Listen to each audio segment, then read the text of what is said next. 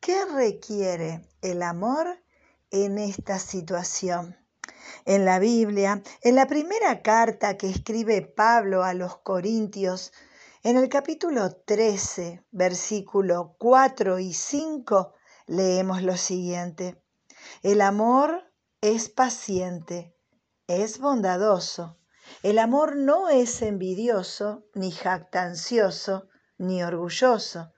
No se comporta con rudeza, no es egoísta, no se enoja fácilmente, no guarda rencor.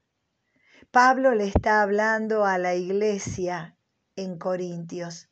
Pablo le está enseñando acerca del amor y de aquello que está en el corazón de Dios. Y nos está diciendo a nosotros también hoy que el amor no se comporta con rudeza. El amor no es violento ni agresivo. El amor no obliga, no presiona, no es violento. El amor no es egoísta, dice. El amor no está pensando en sí mismo ni en aquello que puede lograr para interés propio. El amor no es egoísta. Tampoco el amor se enoja fácilmente. Cuando tenemos esa actitud y esa postura delante de las otras personas donde nos mostramos enojados rápidamente sin ser sensibles, sin tener misericordia, sin tener paciencia, siendo intolerantes.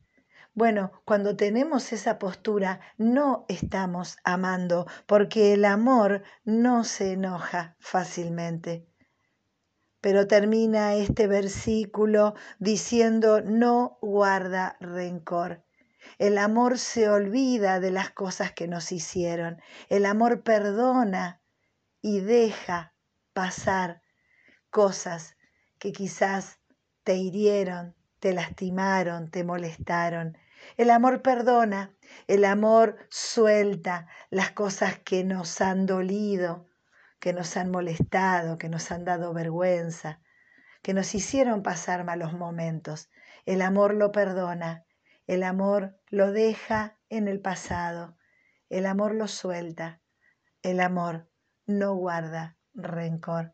Si queremos escribir una gran aventura, si queremos vivir una vida diferente y nueva, necesitamos aprender a amar como Dios nos enseña.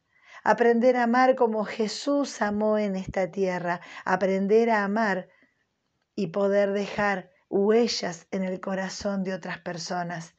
Amamos para que otros disfruten de la vida. Amamos para que otros se sientan amados.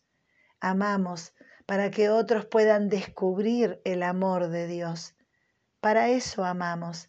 Amamos para hacer feliz a otras personas.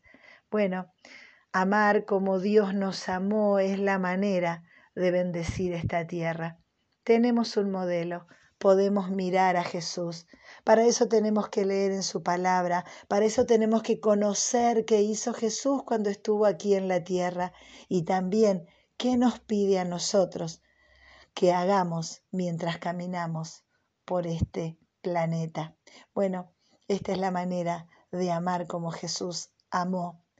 Esta es la manera que Dios quiere que lo hagamos. Por eso, detenernos a pensar, ver qué decisión vamos a tomar, qué historia quiero que se cuente de mi vida en el futuro, qué decisiones responden a la ética, al amor, al respeto, aquello que Dios tiene en su corazón. Bueno, este es el tiempo de detenernos a pensar para escribir nuestra mejor aventura.